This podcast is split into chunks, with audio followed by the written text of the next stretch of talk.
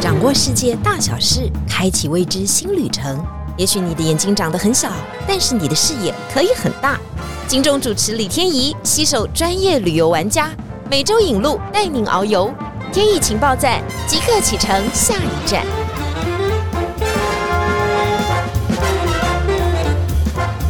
天意情报站，欢迎来到今天节目现场。很多人持续啊在问说，游轮到底要怎么选择？哈，如果我们的第一趟行程要选游轮的话，到底要选到哪里呢？哇，好多好多的疑问哦。还有这个游轮啊，以往都给人家一种老气的感觉啊，就觉得老人家，尤其是退休老人族。啊，才适合上游轮是吗？现在已经到二零二三年，大家还有这样的想法吗？告诉你，你就落伍了，因为船上的设施真的多到不得了，很多小朋友啊、大人啊都开心的不想下船。但是更多的游轮分享呢，我们还是要请到我们的游轮达人陈美竹来到现场，欢迎美竹。好，天宇主播好，各位听众大家好。哎，美竹，你自己有带全家大小上过游轮吗？嗯，非常多次。嗯，你觉得最让你印象深刻，还有最记忆点会是发生在哪里呢？我觉得其实游轮最棒的是你可以带全家一起上船。嗯，啊，全家指的是说连爸爸妈妈、儿子、女儿，就是三代同堂一起出游的经验。我觉得会非常的开心呢，因为平常你要带他长辈，然后尤其像比如说可能走路膝盖啊有点退化，或者是说体力没有像以往那么好，出去旅游的时候你要顾虑的非常的多。如果你纯自助旅行，有可能把他体力都耗尽。嗯，对。然后但是跟团的话，有时候节奏也不一定跟得上。对对，那我觉得游轮是最好的一个解法，嗯，因为你可以三代同堂一起出游。像我带我的婆婆妈妈。还有小朋友都去过非常多段的游轮，然后那有一次，比如说我们去亚洲，然后就是婆婆也很开心，因为他可以跟小孙子一起旅行诶。那趟还是圣诞节航次，嗯，那那一次就是有圣诞老人出现在船上，那小朋友也都非常的开心，婆婆更开心，因为她觉得她看小孙子玩什么都觉得很棒，她还特地帮他们买衣服，非常的棒，这样子一起陪伴。那或是说，哎，我自己上挪威峡湾游轮，嗯，那我觉得以那一次是刚好我有另外一次我去欧洲五十天，嗯，欧洲的自助旅行，带着孩子。真的是非常有勇气啊！对，因为那一年其实我工作非常非常认真，所以我给自己许下一个心愿，就是说拿了太多 bonus，呃，没有，只好把它花掉。暑假想说我给自己买一个暑假的假期，不要接工作。嗯对，然后那一次呢，我就规划了欧洲的自助五十天，其中包含前面自驾在东欧，然后后面我就买了一段游轮的船票上船，啊，是挪威峡湾。那那一次我觉得非常开心的就是那后面。简直太愉快了，因为前面自己规划有很多压力，就是你要担心各种的交通衔接啊，然后或者是小孩各方面体力啊，自己各方面的衔接。哎，上游轮这一段，其实买了船票以后完全无忧，而且我第一天就把两个小孩，那时候是国小生，哦，我就把他丢到那个儿童俱乐部里面去注册的感觉啊，对，就注册，就帮他们注册身份。然后他们那时候完全一句英文都不会讲哦，那但是我把他报名了儿童俱乐部之后，本来还担心他们会哭着说：“妈妈，你怎么把我们放在这里？”哦，大概国小三四年级的时候，就刚好相反。我每次要去接他们，他们都说：“妈妈，你可不可以等一下再来？还没有结束。”虽然他英文都听不懂哦，可是有各国的小孩，那他们很会带。就那个船是挪威卷的游轮。他好会带活动，教他们各种各国的杂耍，其中有扯铃。嗯，那扯铃刚好台湾的小孩的强项，对，是他们每节下课大家都在玩的东西。所以他们自己行李箱里还有带扯铃，拿出来技压全技压全场，老师都不会他们那些花招，还互抛各种花样。然后结果后来儿童俱乐部的期末表演，就是快下船前有办了一个表演。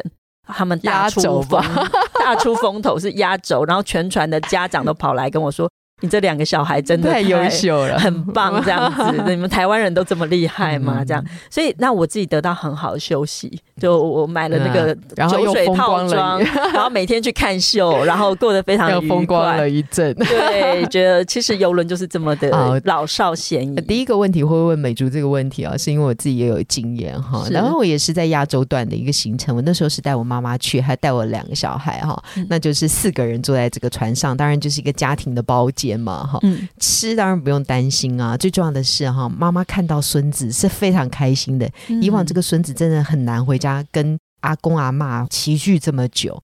那现在终于有时间了，而且你知道航行到海上的船呢，到了一个定点的时候，哎，网络就收不到了，哇，太棒了，就没有三 C 来困扰了，真的，真的，不然就是低头，眼睛也不好，对不对？也不跟人家讲话，就缺少社交能力，是这个时候必须社交，太棒了，太棒了，而且还有免费的英文营，就是你不用帮他报名英文营，对，就是带他到游轮。阿公阿妈最怕孙子吃不饱，是在船上又吃的很饱，对，又不。餐餐都随便随意 吃到饱，这样。然后小孩子又又可以参加各式的营队，然后体力因为船上有很好的设备，所以就可以发挥。是啊，然后也可以齐聚，也可以分开，但是都在同一艘船上。我觉得那次航程呢，妈妈回来以后就非常非常的怀念哈，都会跟我讲说什么时候我们要再去游轮玩啊？对对，先赚钱好吗？当然，我们接下来要跟大家讲说，其实台湾的每次去游轮的时候啊，大家听众的问题一定是说，如果我就是第一次去，我到底要怎么选择？美竹达人一定可以告诉我们比较好的选择方式。到底我要选区域还是选船？美竹，你有什么想法？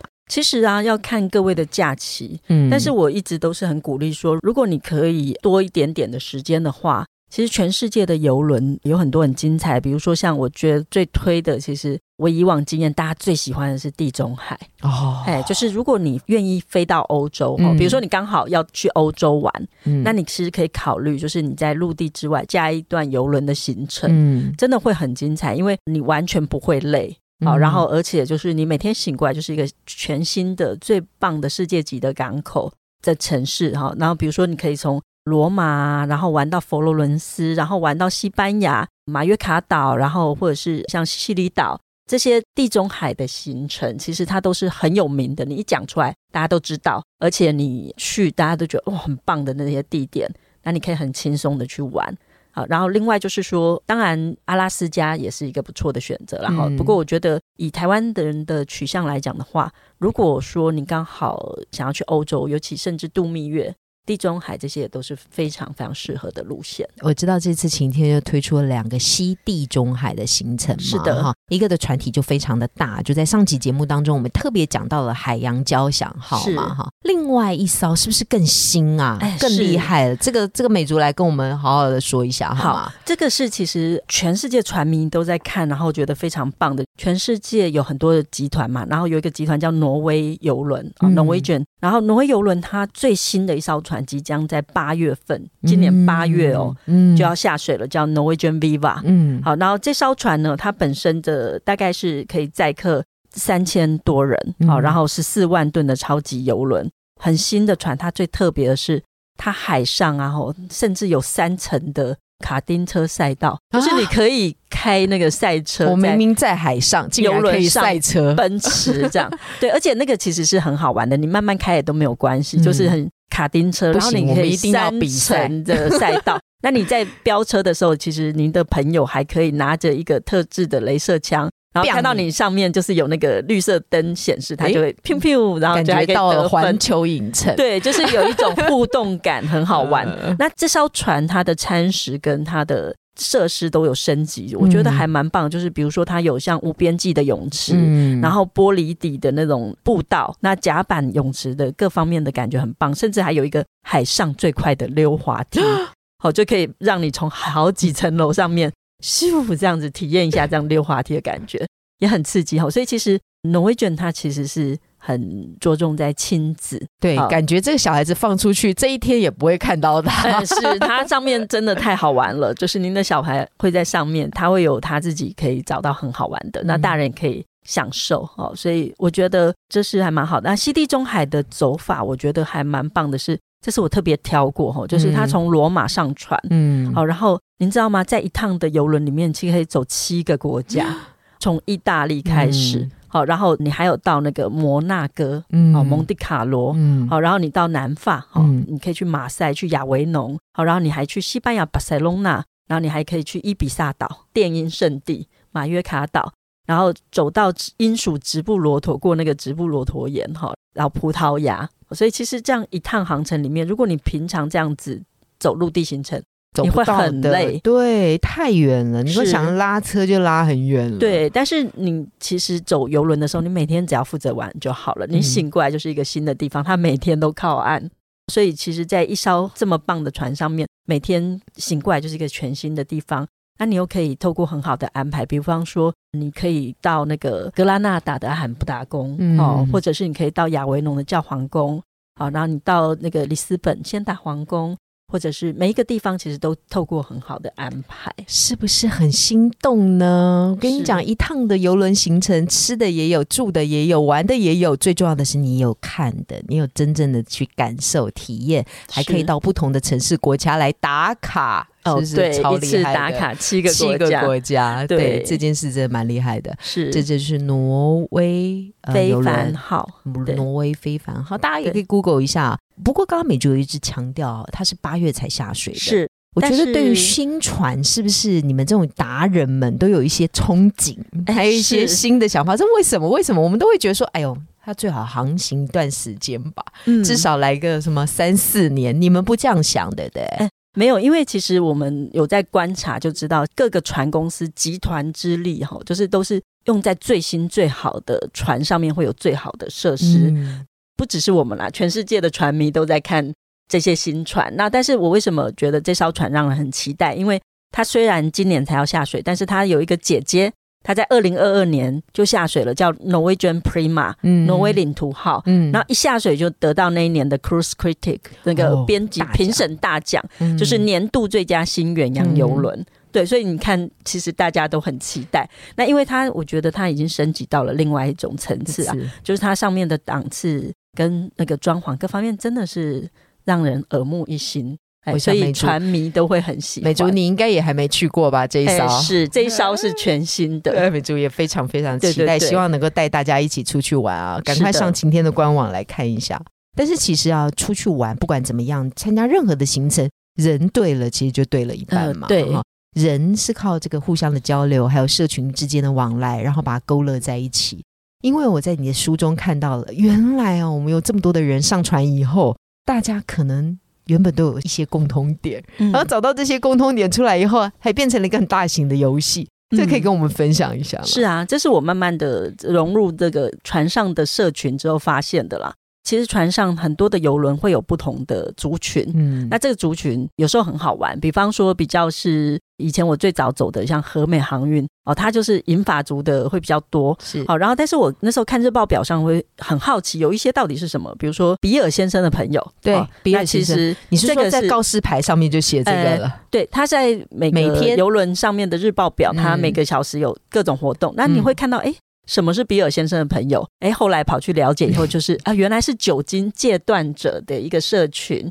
好，然后另外还有很多像是红帽社群，就是五十岁以上的女生，然后大家就是上半辈子为别人而活，五十岁以后要为自己而活。那我去一定要戴个红帽吗？哎，是他们会戴红帽，然后穿紫色衣服，然后或者是说，哎，其实后来很多游人会开始有一些特殊的一些聚会，甚至形成专属的航次。我知道有那种像歌德式的游轮，好，就是全部都大家都是打扮成暗黑，画个烟熏妆，然后穿中世纪的服装，有没有？对对，阿达一族的样貌，对，就是非常酷。然后或者是有一些灵异爱好者在百慕达的航次里面。全部这些灵异爱好者，他会在船上开一队，然后大家一起来呃 研究催眠，研究那个通灵 外星人是不是消失？对，然后或者是说，哎，甚至魔界爱好者哈，皇家加勒比，那或者甚至皇家加勒比，我参加过僵尸，僵尸快闪。大家一起去学那个 Michael Jackson 有一首站立，好，然后那首歌我们学怎么跳那整首舞，嗯，然后之后呢，有一天我们突然化妆成僵尸，就全全船的人，对，然后就是全船他假装中庭在举办一个别的活动，对，然后我们就在那个时候全部僵尸跑出来，然后在中庭快闪跳舞，哇，那也是超好笑，大家真的笑翻了。或者是说，当然像同志的也很多，嗯，好，然后甚至听过天体爱好者的航次，哎呀，就是在某一些人了吗？是吧？呃，在那个 celebrity 呃 constellation 名人星座号某些加勒比海航次，他有造访天体海滩，他就会在船上开天体爱好者的聊天聚会了，哈，可能没有真的那么开放这样。对，各式各样的主题 其实很好玩。通知大家，快要抵达，快要抵达，想要参加天体营的，请准备好。对，然后或者缝纫爱好者，也公主游轮曾经把缝纫车搬上某些航次，嗯，然后让那些喜欢呃缝缝补补做这些针线活缝纫的爱好者聚会。对，所以其实我觉得游轮公司也越来越有趣，各式各样的分众。嗯，就是在小小的游轮生态当中，就可以看到创意的展现哈。因为外国人也确实有很多很有趣的社群啊。是，嗯，那台湾当然现在嗯年轻人越来越懂得尝试嘛哈，也许也有很多那种创新的想法。也会搬到游轮上去。是的，是的，游轮上其实可以办海上学院，各式各样的 party，其实都很适合。我有看到你的书上面写说，他们还特别请那个名师哦，就平常很难很难，什么芝加哥大学什么什么的 EMBA 上 学名师，他们那个是一个收费很贵的课程，然后就开了一场到亚洲，对，然后整个亚洲航程这样，很多大老板为了要听这个名师的课，都要参加这个那个游轮行程。这也蛮特别的，叫海上学院。对，哎，大家不要觉得这都是我们讲讲而已哦。虽然在今年三月的时候去了庞洛游轮哦，庞洛游轮其实每天都是体力活啊，就是我们要到达离岛，那个是很棒的探险探险船。对，我们就要下去做一些探险模式。但你以为我们晚上是闲着的吗？晴天旅游超贴心的，还把卡拉 OK 都搬上去了。我们晚上还进行卡拉 OK 大赛。我本来想说。哎呀，这个大家都不是那么认识啊。我们大概就一百二十个台湾人啊，彼此不认识，应该都不会点歌。No，我们大概六七点钟举行卡拉 OK 大赛，从下午四点钟大家就开始点歌。那我想说，一般唱的也应该是一般般吧？哇，每个都是好像在红包场混过的。那些客人们上去都还有手势，还有身段，真的把我吓坏了。每个都唱超好的，是啊。然后船上当然还有欧洲人嘛，大家都瞠目结舌，欧洲人也想点歌，点不进去。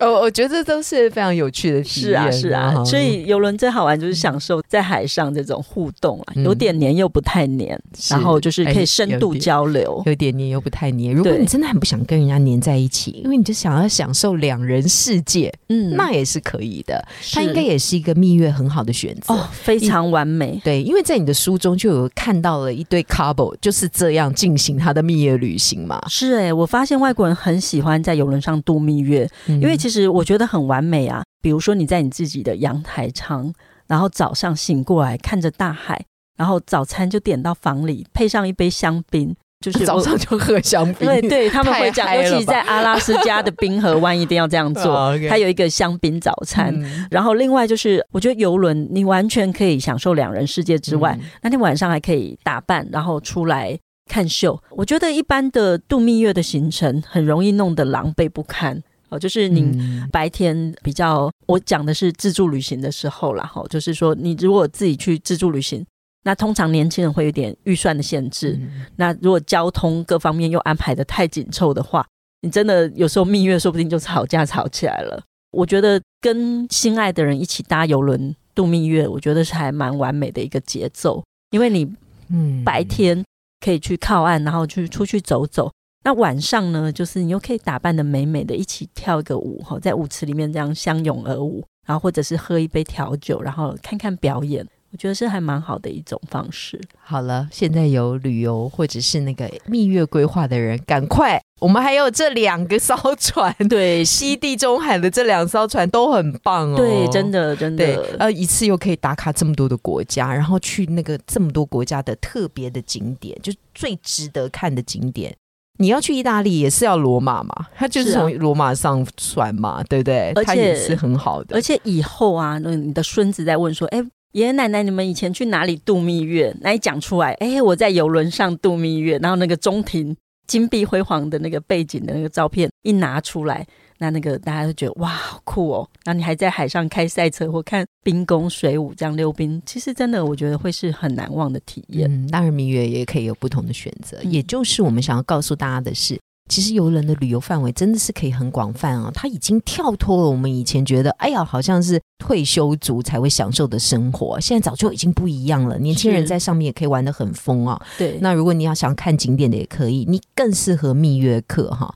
那我在你的书里面曾经看到有读者发布了这个问题，他就问你说。如果我现在就是有游学的规划，嗯，我到底呢应该去英国呢游学半年，是还是我应该在游轮上面呢？这应该是年轻人问的问题嘛？哈，有一个年轻的刚要退休的人，嗯，对，然后他曾经问过我一个问题，嗯他说：“哎，我这样子两个的花费差不多，就是我去参加一个。”呃，work cruise 就是在海上可能三四个月，或者是说，哎，我去英国，然后去住在那个 homestay 家里，然后去游学这样半年，好，或者是呃也三四个月，差不多的期间，那哪一个比较好？对啊，那我会觉得，如果你不是为了要拿学历的话，当然是选游轮啊，因为游轮来讲，它以一个全英文的环境。然后你这样从早到晚有这么多的很自然的活动，让你去都是用英文哈，就比如说你可以去听各种讲座，或者是跳舞教学，或各式各样的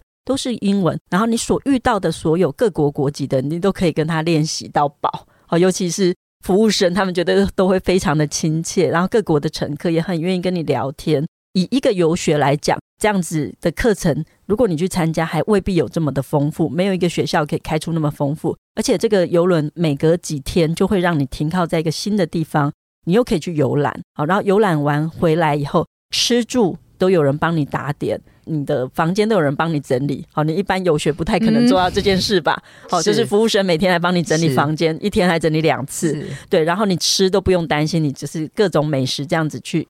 随你吃，而不用再交餐费。你的语言这样自然而然的，你就融入在生活里面去使用它。对我觉得绝对效果会更好。哎，这个学校还不断的在移动，带你去不同的地方去校外教学。相比之下，我会觉得这真的是更好的一种方式。美竹都做了很精辟的比较，有没有各种的问题，他可以回答你，他可以从游轮衍生不同的答案。但有一个问题是没有办法克服的，很多人很怕很穿很晃啊。哦，是对，我觉得这个到底要怎么样去克服呢？这是应该很多人不会去选择游轮一个很重要的因素。但是我觉得其实是因为我们就在台湾呢。台湾因为东北季风的关系，其实我们的海域是全世界最有名的风浪比较大的区。但世界上很多的地方，其实它风浪并没有那么大。嗯，尤其是像内海，像是地中海啊，游轮它选择的都是最稳定的季节去走。